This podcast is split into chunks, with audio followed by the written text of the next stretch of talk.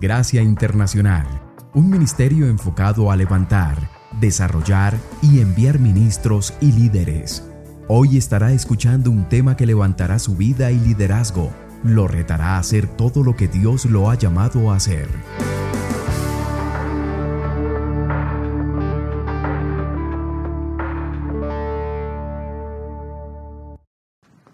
Santiago capítulo número 2 y quiero leer uh, una porción de, del capítulo 2 de Santiago en el versículo 14 en adelante. Santiago 2.14 en adelante. Dice, hermanos míos, ¿qué aprovecharás si alguno dice tener fe y no tienen obras? ¿Podrá la fe qué? ¿Salvarle? Y si el, el, hermano o la hermana están desnudos y tienen necesidad del mantenimiento de cada día y alguno de vosotros les decís, id en paz, calentaos y hartaos, pero no le daréis las cosas que son necesarias para el cuerpo, ¿qué aprovechará? Así también la fe, si no tuviere obras, es muerta en sí misma. Pero alguno dirá, tú tienes fe yo tengo obras. Muéstrame tu fe sin tus obras y yo te mostraré mi fe por mis obras. ¿Tú crees que Dios es uno? Bien haces. También los demonios creen y tiemblan.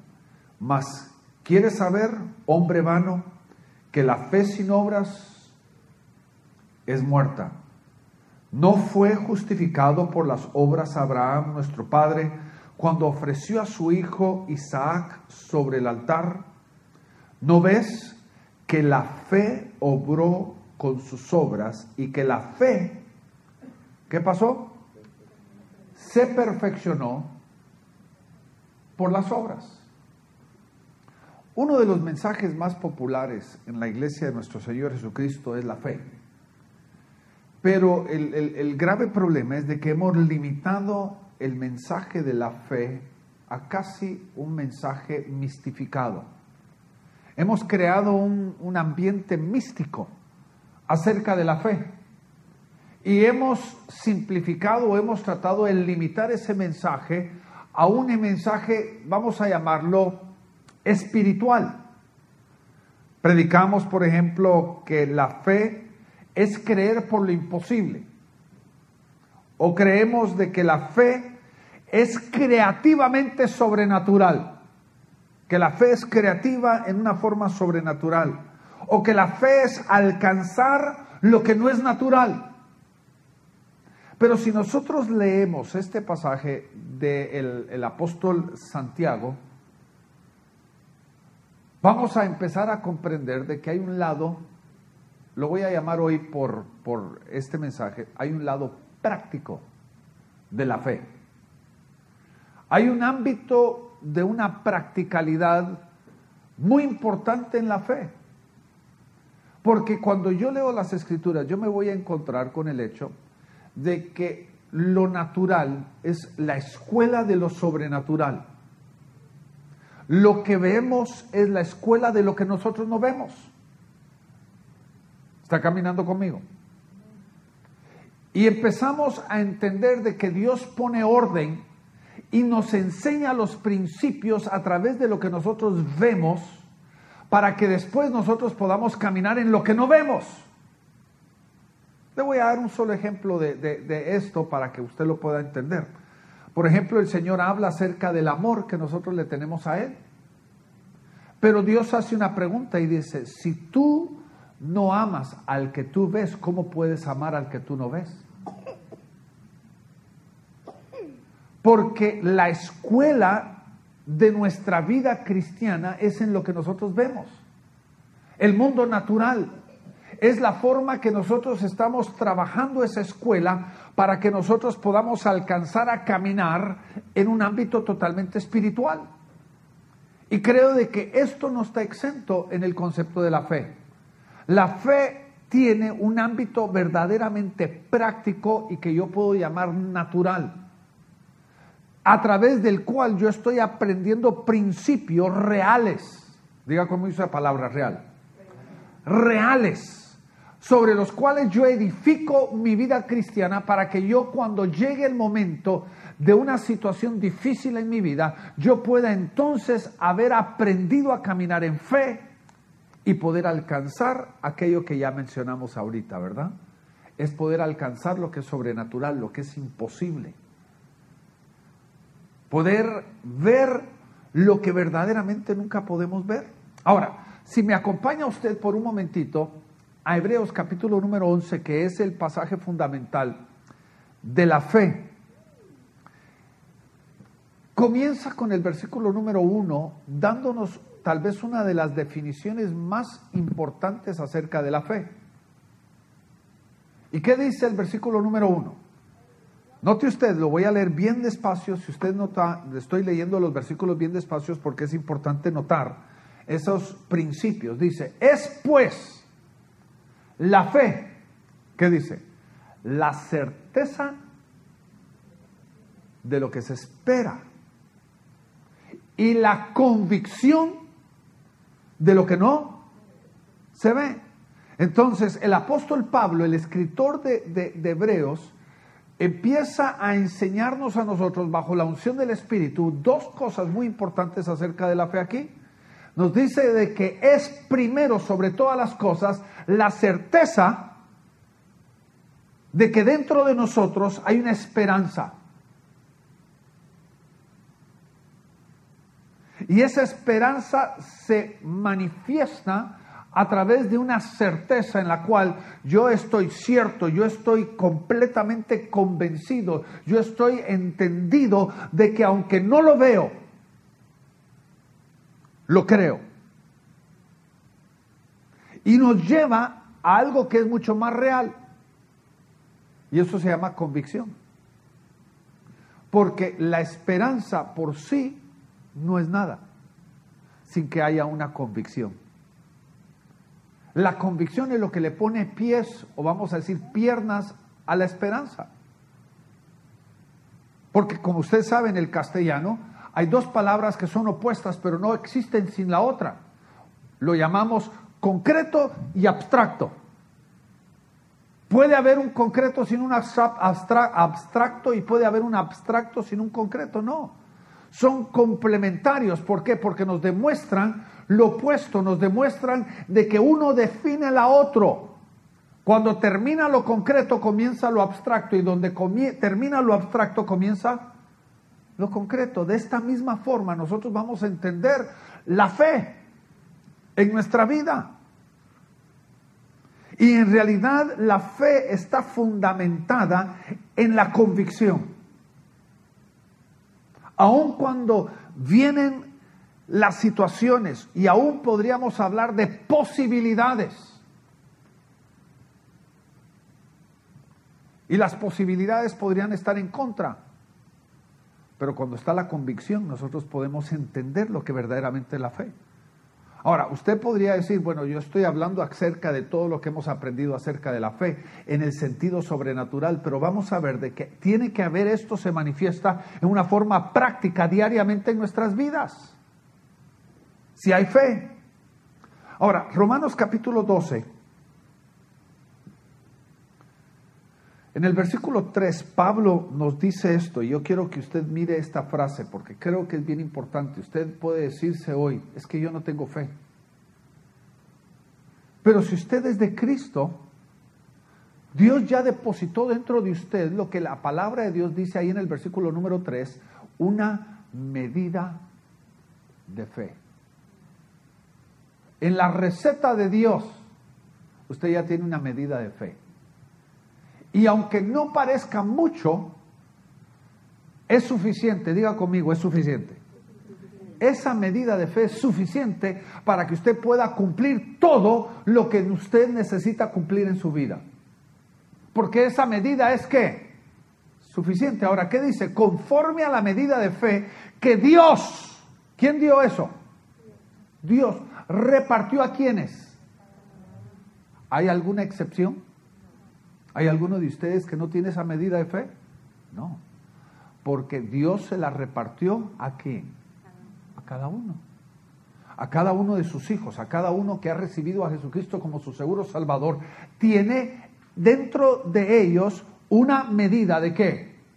De fe. Ahora, le pregunto esto para tratar de responderlo. ¿Cómo se puede manifestar en una forma práctica la fe? Porque creo de que Santiago, ahí en el capítulo 2, nos está hablando acerca de una fe práctica. Y usa términos muy interesantes ahí.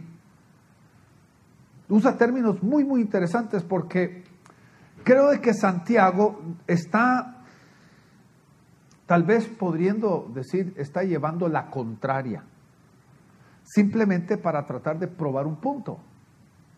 Porque hay los extremos de, la superfe, los extremos de, de una fe, vamos a decir, extremista, donde simplemente quieren andar en lo sobrenatural, quieren andar de nube en nube, ¿verdad? Cuando hay un dicho en el inglés, ¿verdad? Que dice, teniendo la, la, la, mente tan en el cielo que no servimos para nada aquí en la tierra. La fe tiene que estar firmemente plantada aquí en la tierra. Pero hay cristianos que quieren andar de nube en nube. Pero de nada sirven aquí en la tierra. Porque la fe de ellos no está firmemente plantada en el ámbito de la practicalidad. Ahora, aquí Santiago nos dice varias cosas que me parecen sumamente interesantes. Note usted, y regresamos a Santiago 2 para que usted lo pueda anotar. Lo primero que dice Santiago aquí, en el versículo número 17, note usted y lo repite de nuevo en el versículo 20, hace una pregunta y la contesta. ¿Puede existir la fe sin obras? Porque dice ahí que la fe sin obras es que muerta. La fe sin obras es muerta. Y después viene y nos recalca el mismo principio en el versículo 22. Y quiero que usted note esto, porque aquí es donde los quiero llevar antes de entrar, esto todo es introducción, antes de entrar en el tema. Note usted dice, ¿no ves que la fe actuó juntamente con las obras? Y que la fe se, se, se perfeccionó por las obras. Ahora, le pregunto, ¿cómo es que Dios está perfeccionando tu fe? A través de tu diario vivir. En una forma práctica, cuando tú caminas tu fe en una forma práctica, cuando tú caminas tu diario vivir de tu vida cristiana en una forma práctica, pero la fe caminando mano a mano en la forma que tú vives tu vida cristiana, tu fe se está qué? Perfeccionando en el diario vivir, porque aquí Santiago nos muestra y toma como demostración a Abraham, diciendo de que el acto de Abraham de subir al monte Moría y de presentar delante de Dios un sacrificio que se llamó Isaac, esa obra se le tomó por fe y justicia.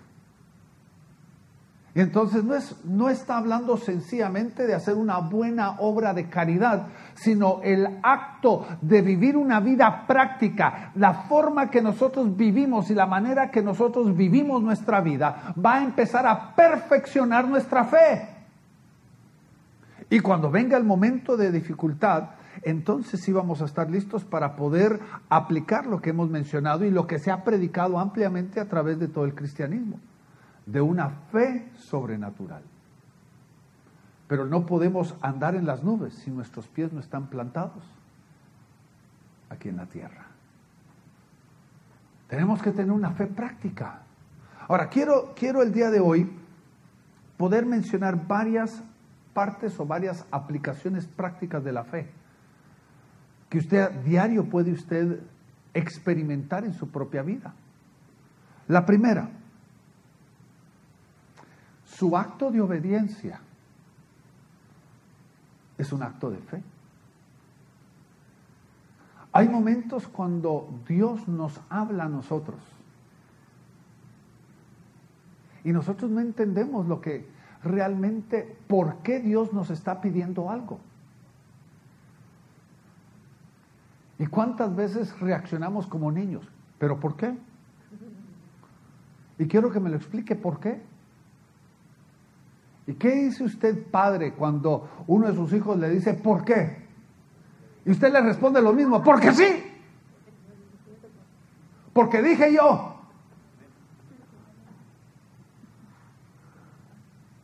Pero, pero la, la, realidad es Dios a veces en nuestra propia vida, Él comprende no solamente el destino, Él comprende también el caminar, el proceso en nuestras vidas, y Él viene desde el inicio de ese caminar, Él viene y nos da a nosotros una orden, viene y nos pide algo a nosotros. Y a veces simplemente por el hecho de pedirlo, nosotros tenemos que caminar en fe o en obediencia. Porque en ese caso, la obediencia es un acto de fe. Podemos tomar casos como por ejemplo el caso de Abraham. Usted se recuerda ya en el capítulo 12 de Génesis, Dios encuentra a un hombrecito llamado Abraham en un lugar llamado Ur de los caldeos. Una tierra increíblemente, vamos a llamarla, perdida. Ahí fue donde se edificó la torre de Babel, donde era un lugar de perdición terrible. Y ahí en medio de la perdición encontró a un hombre llamado Abraham. Orgulloso de nada, porque su nombre era padre enaltecido, pero no tenía hijos. Y le dijo, vete de tu tierra y de tu parentela de la casa de tu padre a un lugar que yo no te voy a dar ahorita por entendimiento, sino vas a tener que caminar durante varios años simplemente en obediencia. ¿Está conmigo en lo, que le estoy diciendo? Y la obediencia formó en él fe. La obediencia formó en él fe. Y muchos de nosotros cuando consideramos la palabra fe, muchas veces nosotros empezamos a ver una, siempre queremos responder en una forma mística. Por ejemplo, yo me recuerdo que muchas veces se, se, habló acerca de la fe y acerca de cómo adquirir la fe, ¿verdad? Me recuerdo que en la radio en Guatemala salía este dicho, la fe viene por el oír y el oír por la palabra de Dios. Y, no le estoy diciendo que eso es mentira, porque hay un aspecto de la fe que se forma a través de la palabra de Dios. Pero nosotros no podemos olvidar de que la fe es formada a través de la obediencia. No es a través de una serie de clases, no es a través de una serie de enseñanzas, sino a través de una simple obediencia forma en nosotros fe. Porque hay cosas que Dios nos está pidiendo de nuestras vidas que literalmente nosotros no sabemos la respuesta. Imagínese que alguno de ustedes decide salir por obediencia en algún trayecto y alguien le pregunta, ¿y a dónde vas? ¿Quién sabe? ¿Y cuándo vas a regresar? Tampoco lo sé. Le pregunto, ¿qué marido le permitiría a una esposa y qué esposa le permitiría a un marido que salga así?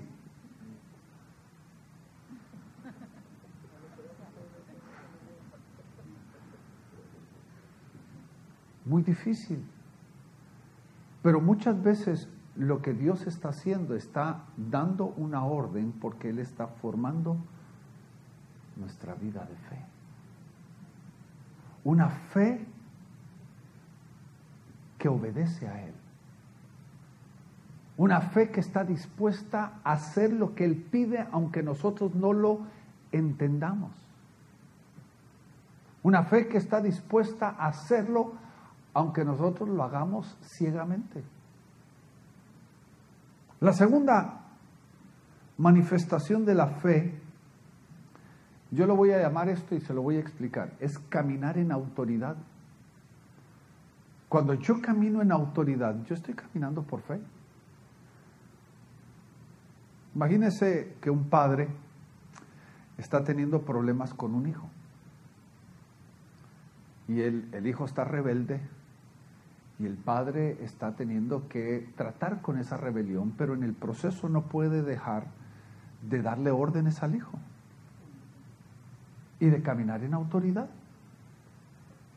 Ahora, en la realidad del problema, en la realidad de la situación, el padre entiende de que el hijo va a responder en rebelión. ¿Se le puede parar? No, y no, y no, y no. Y lo va a retar. Pero ¿qué hace un padre? Un padre sigue caminando en autoridad. Aunque la posibilidad es, la probabilidad es que el hijo responda en rebelión. Es que hermanos, cuando caminamos en autoridad, oiga lo que le voy a decir, el ciento por ciento de las veces que caminamos en autoridad, hay una gran posibilidad de que no haya una respuesta positiva. Cualquier vez que usted lanza una orden, cuando usted lanza una palabra de autoridad, hay una gran posibilidad de que responda negativamente, la respuesta sea negativa. No hay garantías. Pero eso no nos lleva a nosotros a no caminar en autoridad. El grave problema es cuando permitimos de que el temor al rechazo o el temor a lo que podría pasar o el temor a la desobediencia nos conquiste y limite nuestra autoridad. Ahora, quiero que entienda esto. De la misma forma que nosotros tenemos una medida de fe, todos nosotros también tenemos una medida de autoridad. Porque cuando Dios nos da a nosotros, vamos a llamarlo, pone bajo nuestro cuidado ciertas cosas, o en el caso de un padre, ciertas ciertos hijos, o en el caso de un pastor, ciertos miembros de una iglesia, juntamente con la responsabilidad que Dios nos da, nos da autoridad. Pero solamente porque Dios nos da autoridad no significa que caminamos en autoridad. Todo padre sabe a lo que me estoy refiriendo.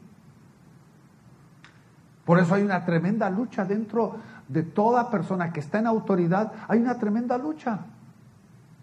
Porque cada vez que habla, cada vez que confronta, cada vez que, que, trata de corregir, trata de disciplinar en la autoridad, hay una posibilidad de rechazo, hay una posibilidad de desobediencia y eso produce dentro de nosotros temor.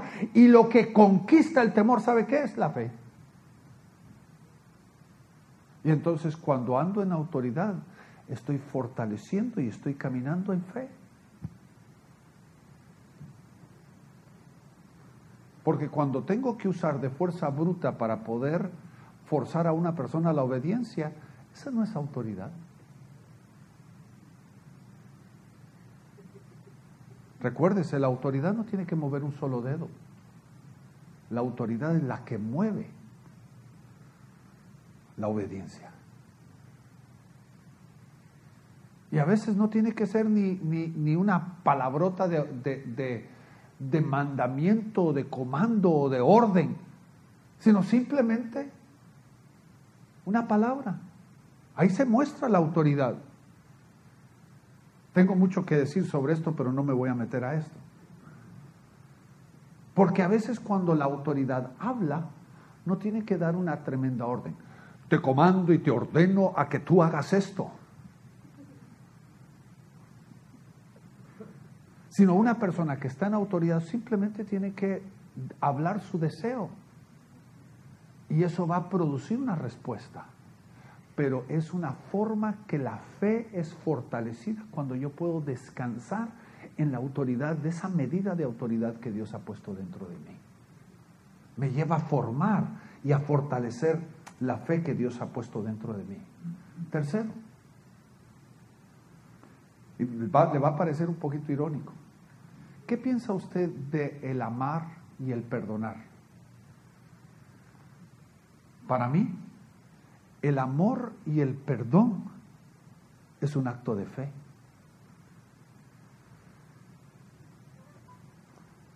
Porque cuando usted ama a una persona y usted perdona a un transgresor, es un acto de fe. Imagínese usted de que hay, hay un proceso muy difícil en, en una relación marital donde uno de, uno de los cónyuges falló, uno de los cónyuges pecó, y Dios le llama al otro cónyuge, a la, a la pareja, llama a perdonar. Y uno puede decir naturalmente no. Antes de que yo perdono, yo tengo que tener la garantía de que esa persona nunca me va a fallar más. Le pregunto, ¿hay garantías?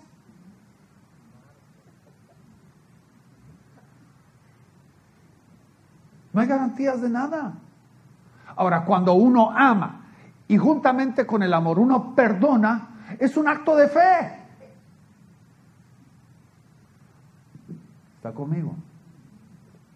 Porque uno está perdonando sin garantías en esperanza. ¿Se recuerda lo que dice ahí Hebreos 11.1?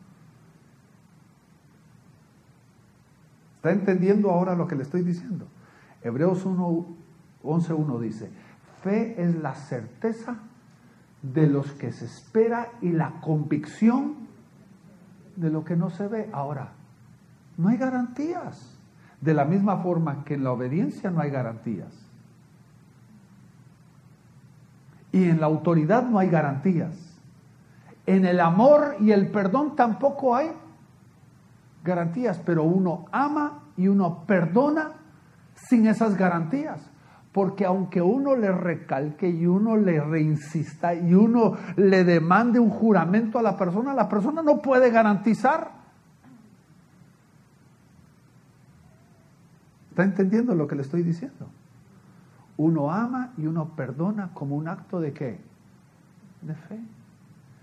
Y por eso el Señor nos ama y nos llama y nos dice, amad a vuestros enemigos, perdonad a los que nos han transgredido, a los que nos han herido, a los que nos han maltratado. Y uno dice, no, es que yo, antes de que yo pueda perdonar y amar, tengo que tener la garantía de que nunca me van a hacer esto de nuevo. Porque la primera me la pueden hacer, pero la segunda soy un papo. Esa es una palabra muy guatemalteca, ¿verdad? Soy un tonto.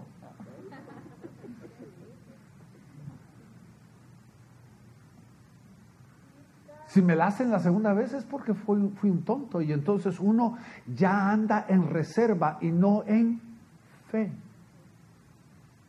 Porque el amar y el perdonar al estilo de Dios es un acto de fe. No hay garantías.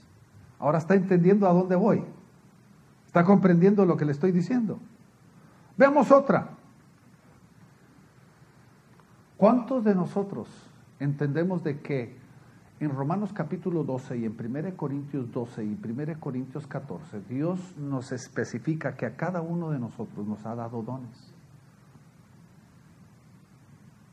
Hay dones naturales y hay dones espirituales dones naturales con los cuales nosotros nacimos en el momento de nuestra concepción, en el momento de nuestro nacimiento, nacimos con esos dones. Son dones que fueron dados por Dios, no son hereditados. Pero también hay dones que vienen de herencia. Por ejemplo, la Cindy, que yo lo he dicho muchas veces, Cindy es una de las mujeres más increíblemente talentosas que yo conozco en la vida. Pero ella viene de una familia talentosa que tienen un talento increíble con sus manos, de creatividad. Toda la familia del lado de Cindy son creativos. Ese es un don que viene a través de las generaciones. Pero también hay dones donde el hijo se parece al papá físicamente, pero en el contexto de sus dones es una cosa totalmente opuesta. El papá era un tonto, pero el hijo nació genio, ¿verdad? Uno sabe, se pregunta, ¿de dónde salió?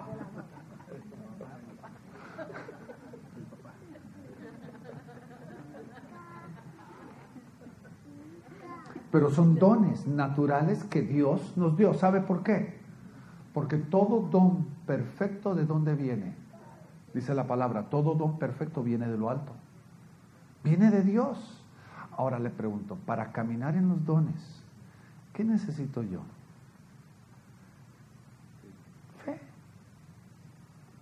Para caminar en los dones se necesita fe.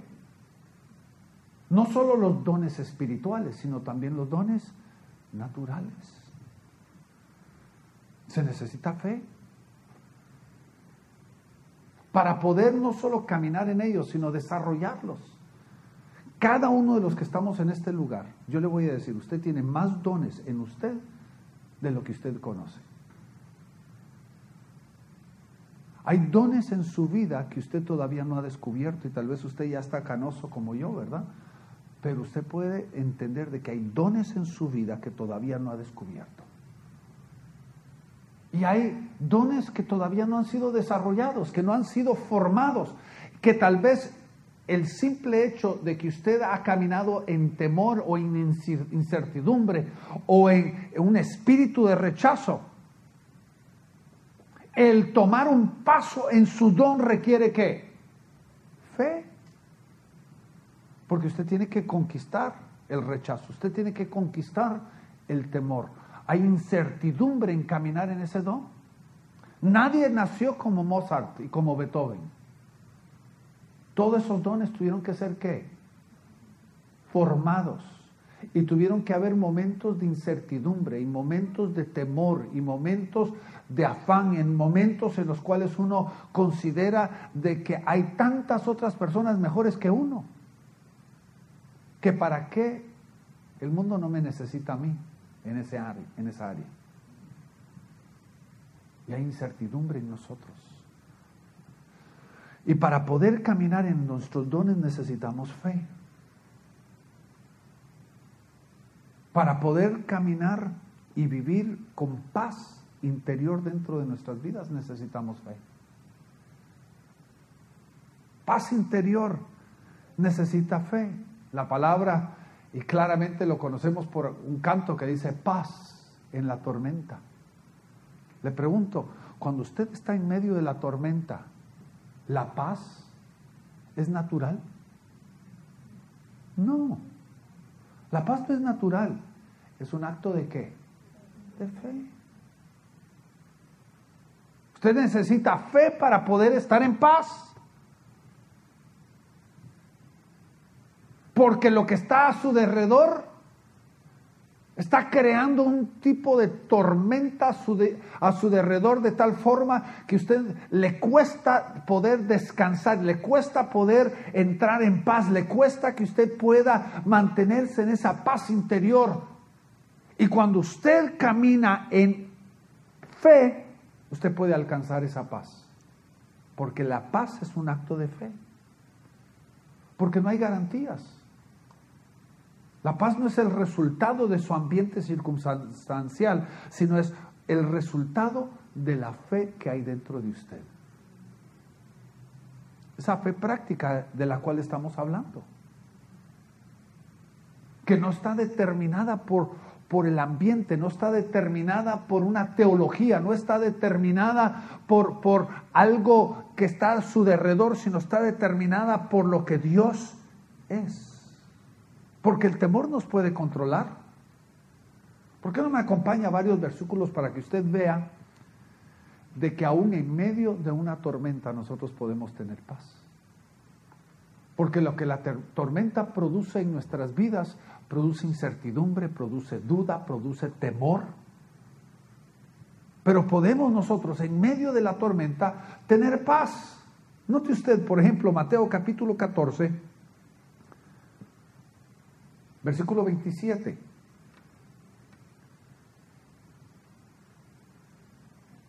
Los discípulos estaban en medio de la tormenta en la barca. ¿Y cuál fue la respuesta de Jesucristo? Ahí en el versículo 27 dice, pero enseguida Jesús les habló diciendo, tened ánimo, soy yo, no temáis.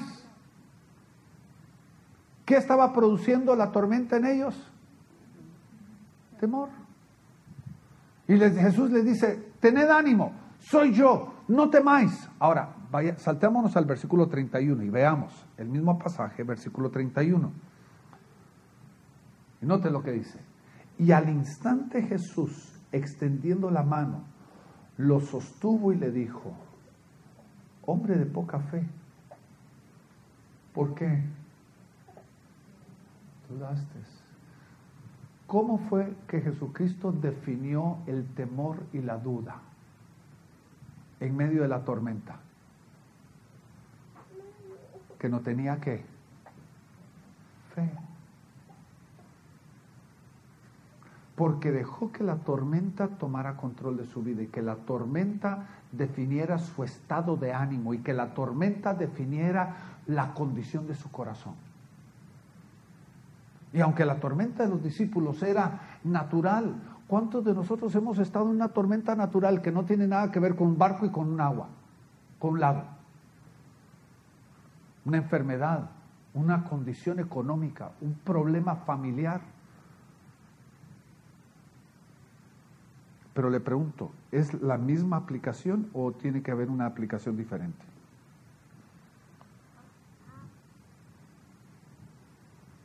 Saltémonos a Marcos capítulo 4, versículo 40. Jesús también hablando ahí en Marcos capítulo 4, versículo 40, le dice, entonces les dijo, ¿por qué estáis amedrentados, hombres? ¿Cómo no tenéis qué? Fe. La falta de fe los estaba qué? Amedrentando, atemorizando. Y el temor, oiga bien, es donde hay falta de paz. Por eso estaban amedrentados, porque no había paz. Porque la paz interna es un acto de qué? De fe, en medio de nuestra tormenta. Vaya conmigo a Lucas 7, versículo 50. Lucas 7, 50. Pero Jesús dijo a la mujer, note usted, note usted, aquí está la mujer que, que María, que le estaba lavando sus pies con perfume y con sus lágrimas que lo estaba ungiendo. Note lo que le dice Jesús, le dice, tu fe te ha salvado. Vete en qué? En paz. La fe produjo en ella qué? Una paz interna. Que conquistó la congoja, que conquistó la condenación, que conquistó la culpabilidad. La fe produjo en ella qué? la paz que nosotros necesitamos. La paz que necesitamos cada día. En el libro de Juan capítulo 16 quiero que veamos la otra aplicación práctica de la fe. Juan capítulo 16 versículo 33. Jesús hablándole a sus discípulos. Note, note lo que dice aquí. Y estas cosas os he hablado para que en mí que tengáis paz. Estas cosas os he hablado para que en mí tengáis paz. Ahora note, en el mundo tendréis que aflicción, mm, pero confiad, yo he vencido al mundo. Ahora, ¿de qué estaba hablando? Estaba hablando de otro aspecto de paz pero que lo quiero enfocar en una forma muy diferente. Y lo quiero llamar, por el contexto de hoy, lo quiero llamar estabilidad. Uno de los graves problemas en la vida cristiana, ¿sabe cuál es? Inestabilidad. Hablamos de diferentes formas. Ah, es que nos levantamos del lado malo, del lado izquierdo de la cama, ¿verdad? y somos controlados por nuestras emociones y somos controlados por las cosas que están a nuestro derredor. Hasta decimos chistes como hasta ah, de malas pulgas. Y la vida cristiana es una vida de inestabilidad. Y la razón fundamental del por qué vivimos una vida inestable, Jesucristo nos lo define. Porque hay una falta de fe. La fe, oiga bien lo que le voy a decir, produce en nosotros estabilidad. Realmente como su pastor yo quiero que usted entienda una de las cosas que yo quiero que Dios alcance en su vida. Usted podría decir, ah, es que el pastor quiere que sea una persona super, de super fe. No, yo primero, sobre todas las cosas, quiero que usted sea una persona estable. Que usted no ande en altibajos. Que usted sea una persona que constantemente viva en una estabilidad de su vida cristiana. Y para que usted pueda alcanzar eso, usted necesita fe. Solo usted puede responder y tal vez los suyos pueden responder cuáles son los altibajos que usted vive. Porque cuando aquí llega a la iglesia tal vez llega bien chulito, bien chulita, ¿verdad? Pero detrás de las puertas cerradas, ¿cómo es su vida? ¿Una vida constante o es una vida totalmente inestable? ¿Mm? Un día usted es la persona más adorable y el próximo día usted es la persona más odiable.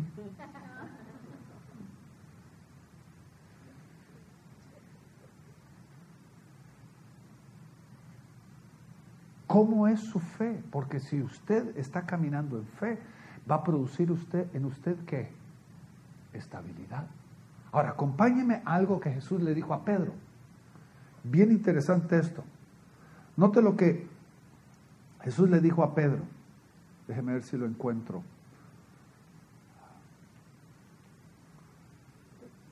Jesús cuando, cuando estaba listo para ser entregado entre el momento que él estaba en la última cena en el aposento alto y el momento que él va al huerto del Getsemaní, donde va a orar, Jesús se le acerca a Pedro y le dice algo muy interesante, no lo apunté, pero Jesús le dice a Pedro esto, Pedro, estoy orando por ti, le dice, porque el diablo ha pedido para zarandearte, pero yo estoy orando por ti, y le dice, para que tu fe no te falte.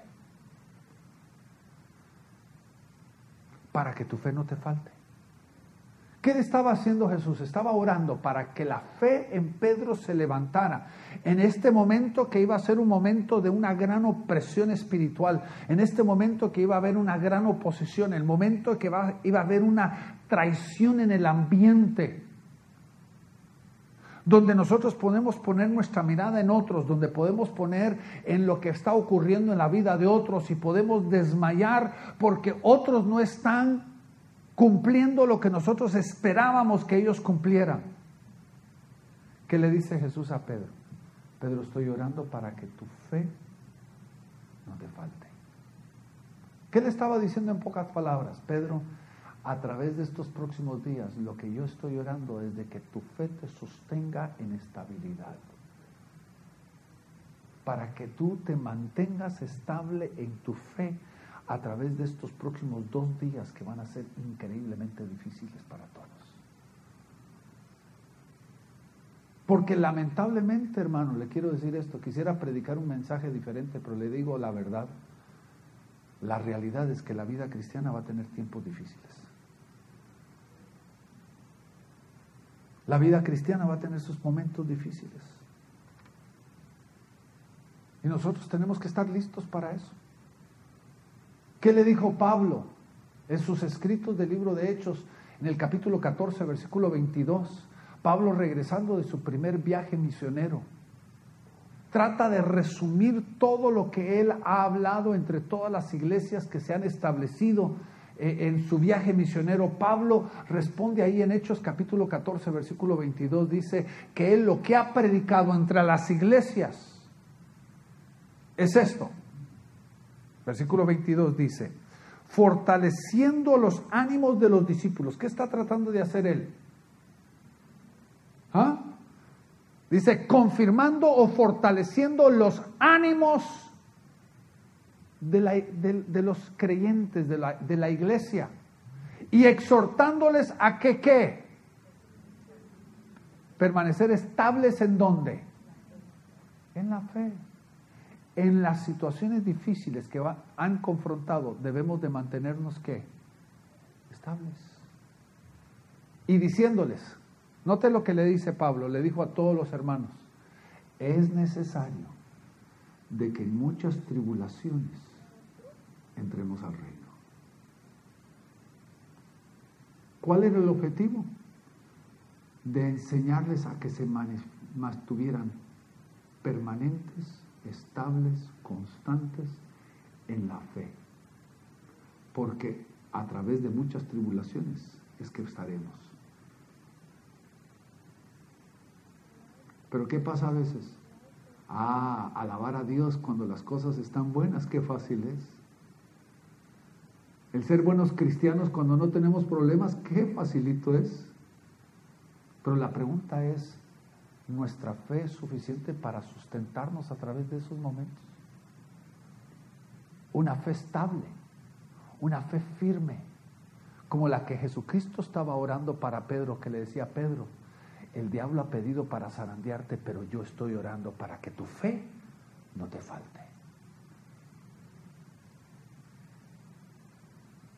Una fe estable. ¿No creen ustedes de que eso es mucho más importante que una fe que mueve montañas? ¿De qué sirve tener una fe que mueve montañas si somos unos inestables, inconstantes, inmaduros? ¿De qué sirve eso? ¿No le parece? Y quiero terminar con la última. Vaya conmigo al libro de Hechos 14 de nuevo, pero voy a ver varios versículos previos, el versículo 8 y 9, porque voy a usar este punto como eh, para poder edificar el último punto de la fe. Hechos 14, 8 y 9 dice, y había en Listra un hombre que estaba sentado note usted, imposibilitado de los pies, cojo desde el seno de su madre, que nunca había caminado.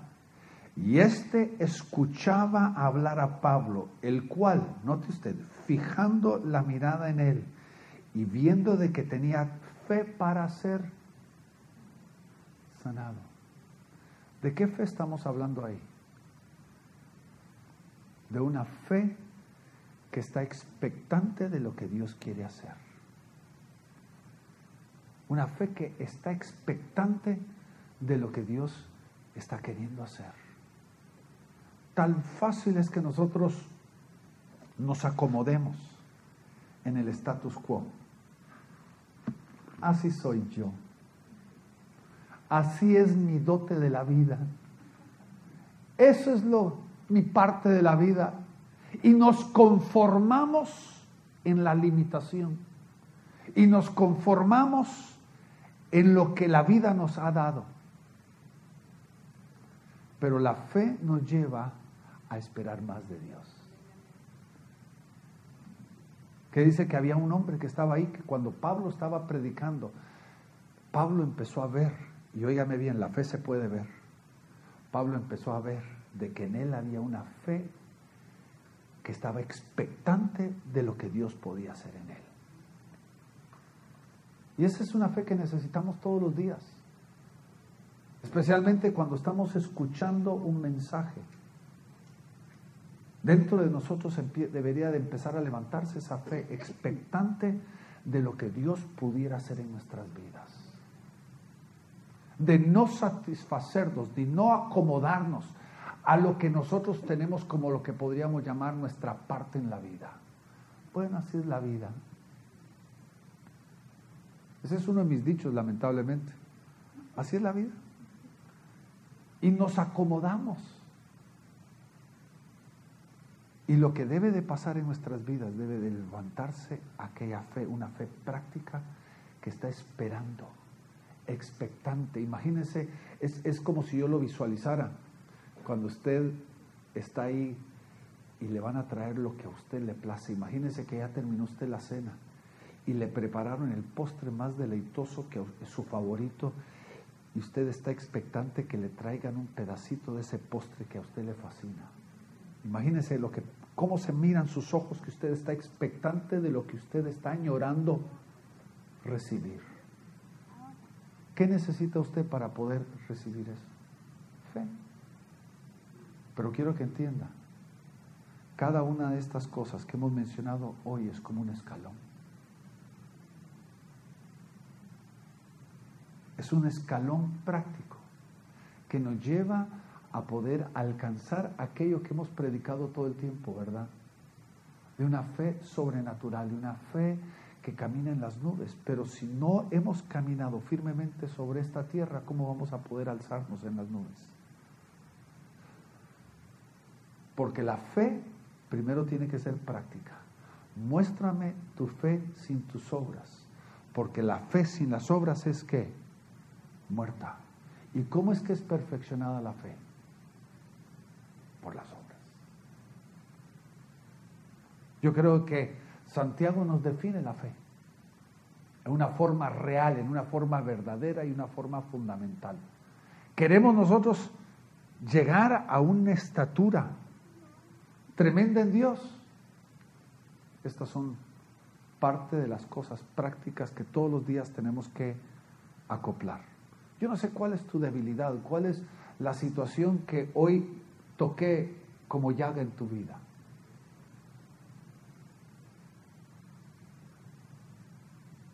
Pero ahí es donde tienes que enfocarte en fortalecer esa área de fe en tu vida. Porque cuando venga la circunstancia y cuando venga la necesidad de que tú te alces a las alturas y que puedas caminar en fe en lo sobrenatural, si tú no has fortalecido esas áreas, nunca lo vas a alcanzar. Nunca vas a poder alcanzar esas alturas. Porque estas cosas como la obediencia, el amor, el perdón, caminar en la autoridad que ya tenemos nosotros. Cosas como esas, si no las fortalecemos en nuestras vidas, ¿cómo le vamos a decir? Si yo no puedo, perdone que le diga, si no puedo yo mover a mi propio hijo, ¿cómo voy a poder mover una montaña?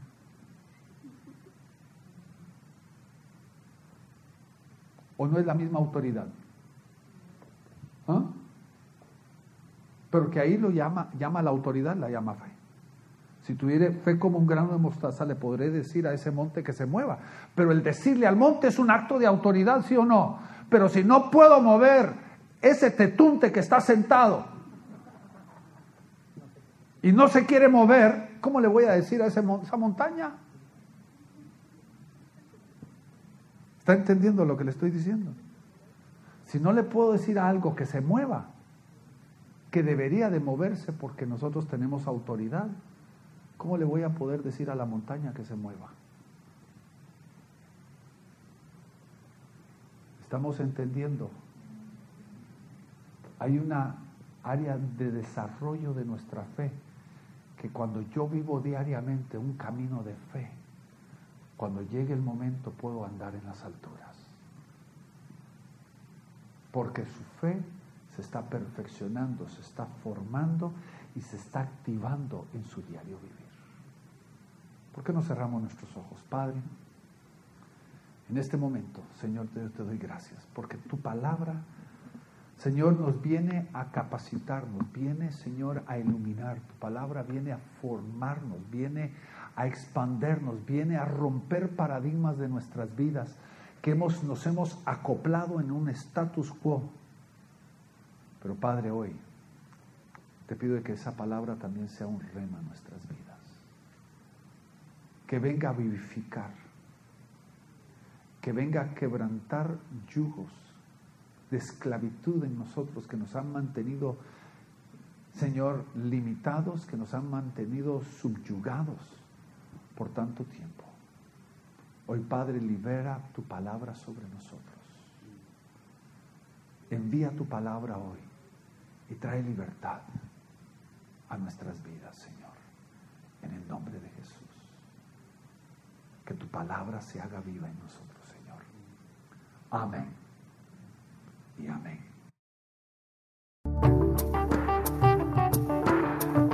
Le agradecemos por haber escuchado este tema tan importante para su vida y liderazgo.